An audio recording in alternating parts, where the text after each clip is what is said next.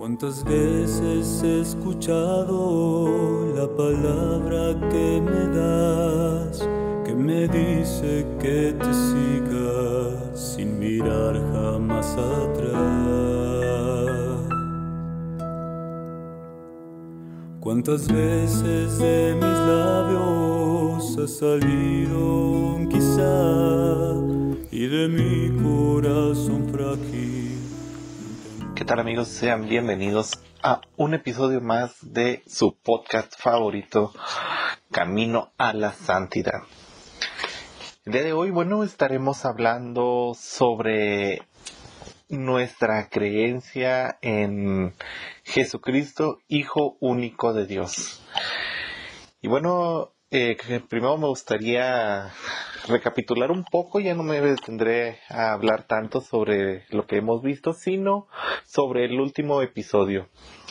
Hablábamos cómo el hombre cae, el hombre se aparta del plan original de Dios y cae en este pecado que lo aparta de su amor, que lo aparta de su creador. Y les comentaba la historia que nos comentaba el sacerdote, en donde, bueno, Dios en su magnificencia, en su eh, plenitud, se pone a, a, reflexionar y dice, ¿cómo, cómo le haremos? ¿Qué, ¿Qué podemos hacer? Digo, Dios pudo habernos redimido de muchas maneras. Si Él quería podía habernos perdonado la falta del pecado de la forma en la que Él quisiera. Pero he aquí lo más importante y donde se cumplen esas promesas que se han venido haciendo desde el Antiguo Testamento, donde quiso hacerse hombre. El Señor en el principio de los tiempos ya tenía esto planeado para nosotros. Él quiso visitar a su pueblo, hacerse hombre, realmente ser parte junto con nosotros. Él cumple esta promesa que, que fue hecha a Abraham y a toda su descendencia. Lo dice eh, el Evangelio, Dios ha visitado a su pueblo, ha cumplido las promesas de Abraham y de, y de su descendencia.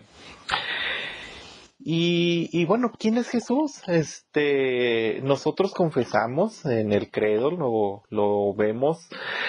Jesús es un judío que nace en Nazaret de una hija de Israel, justo como se había prometido, como lo veíamos a esa promesa que Dios le hace a Eva de que uno de su descendencia, bueno, pues va a venir y va a aplastar la cabeza de esa serpiente, de ese pecado.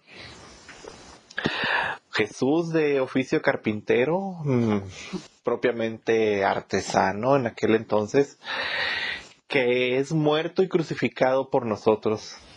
Él es el Hijo eterno de Dios que se ha hecho hombre y que ha salido de Dios y como Dios ha bajado del cielo venido en carne por nosotros.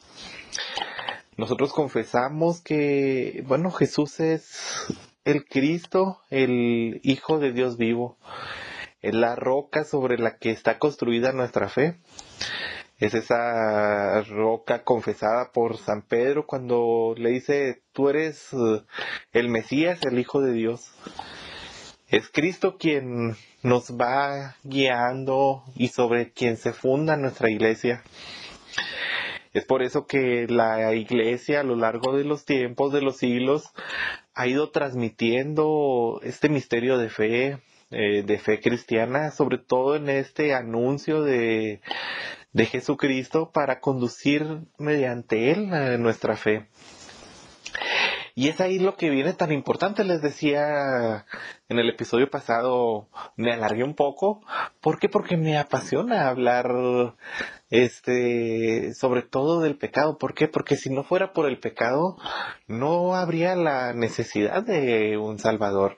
Pero es gracias a este pecado, gracias a que el hombre falla, que Dios en su infinita misericordia viene y se hace hombre por nosotros, para morir como por nosotros y para padecer junto con nosotros. Él, gracias a este pecado, bueno, pues viene y, quiere padecer todo lo que nosotros padecemos, quiere vivir todo lo que nosotros vivimos. Y es por eso que lo dice San Pablo, no podemos nosotros dejar de hablar lo que hemos visto y oído. Este anuncio tan hermoso de, del amor misericordioso de Dios que, que se ha querido hacer hombre y morir por nosotros. Este es el centro de la catequesis que predicamos. Y, lo encontramos especialmente en la figura de, de Jesús de Nazaret. En la catequesis enseñamos principalmente a Cristo como el verbo encarnado, como el verdadero Hijo de Dios y todo lo demás que vemos en toda la catequesis hace referencia a Él nosotros los que estamos llamados, porque todos estamos llamados a hablar de nuestro Señor, todos en nuestro camino de santidad, estamos llamados a expresarnos y a gritar a los cuatro vientos lo que conocemos del Señor.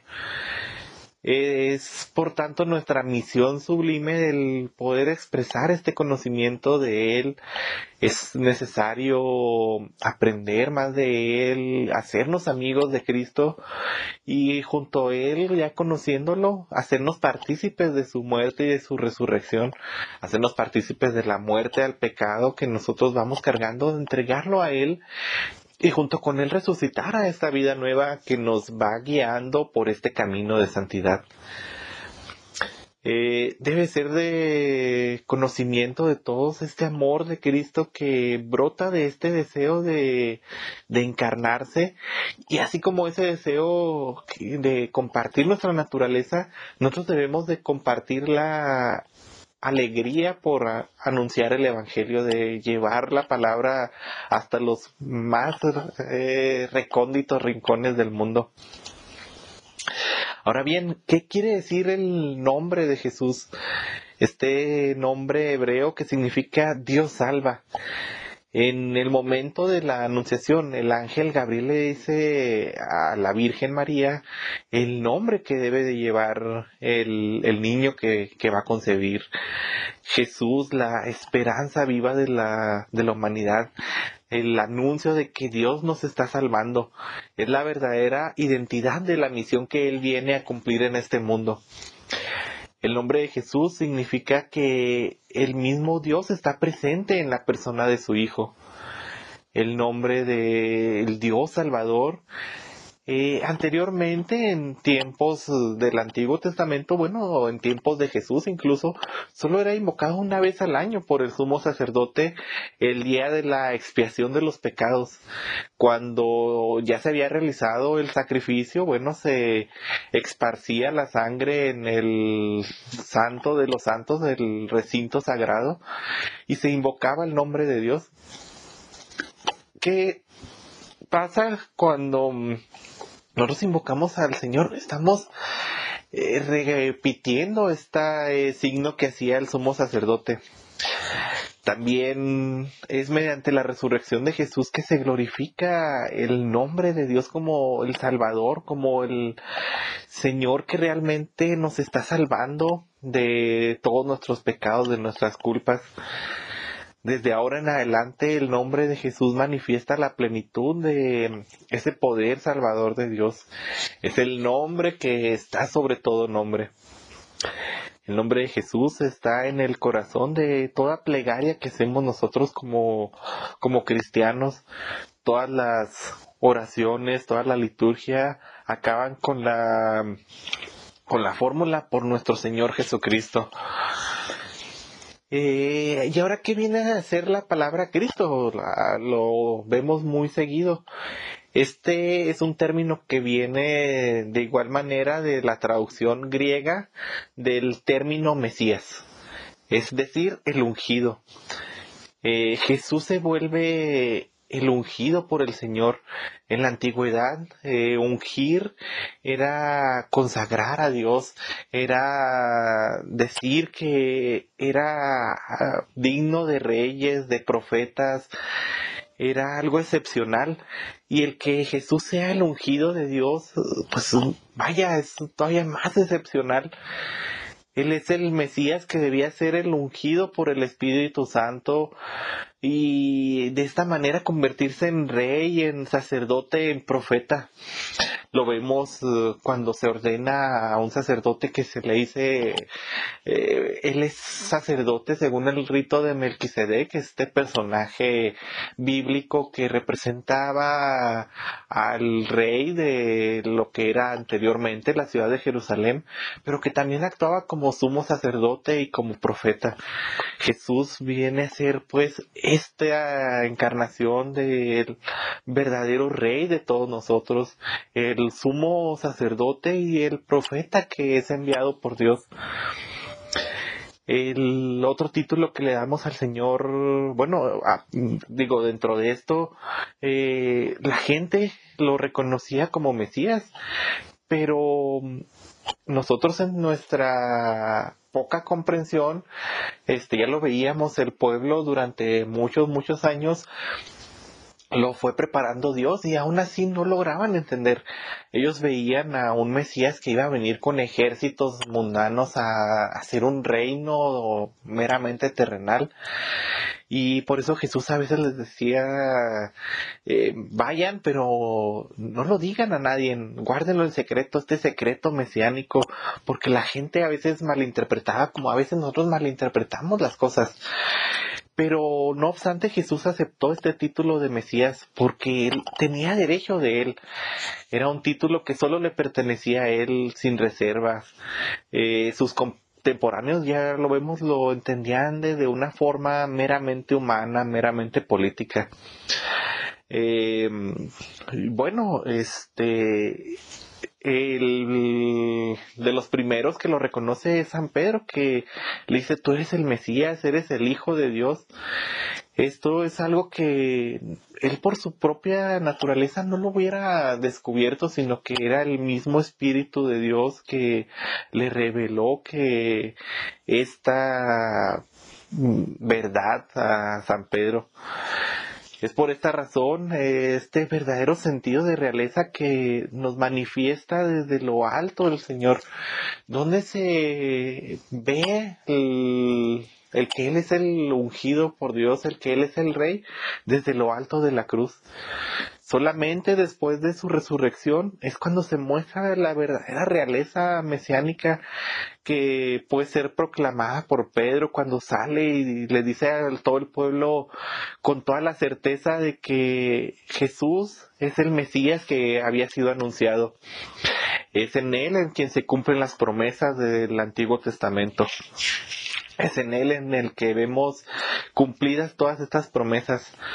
Entonces, bien, si San Pedro pudo reconocer esta verdad tan trascendente de, de la filiación divina que tiene Jesús con, con el Padre, con el Espíritu, es porque así lo dejó ver el, el Espíritu Santo y él no tiene miedo después de decirle al Sanedrín cuando lo arrestan, este, oye, ¿por qué estás predicando a Jesús? Pues porque él es el, el verdadero rey, él es el verdadero al que debemos darle gloria.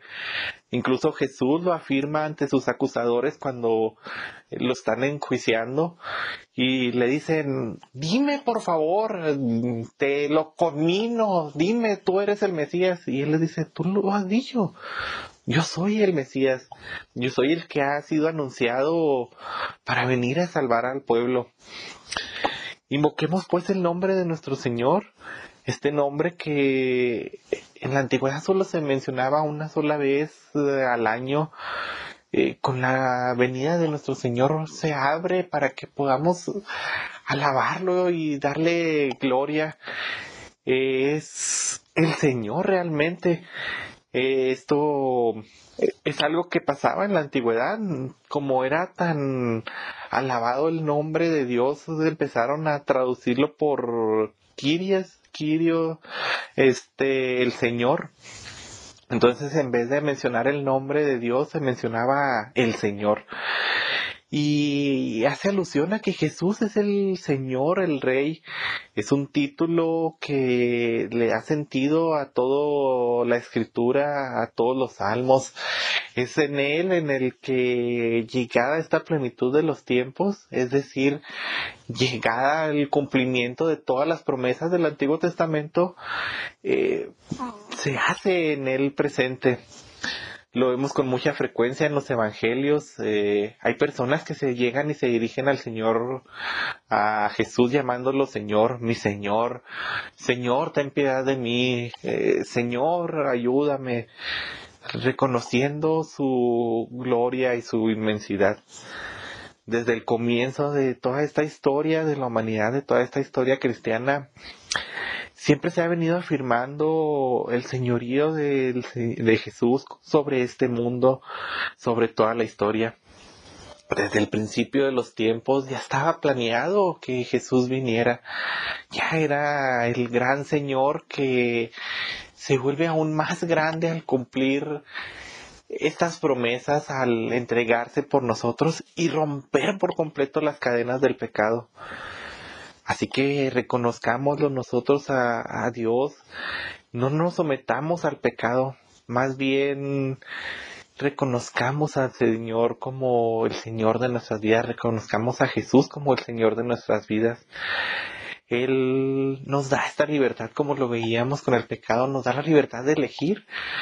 Y está en nosotros con esta libertad que nos ha dado Dios escogerlo solamente a Él de manera absoluta, pues no hay ningún poder terrenal que pueda vencer el poder de Dios. No hay ningún poder terrenal ni del príncipe de este mundo, del diablo, como lo veíamos, eh, que sea tan grande como el poder de, de Jesús, el poder de Dios manifestado.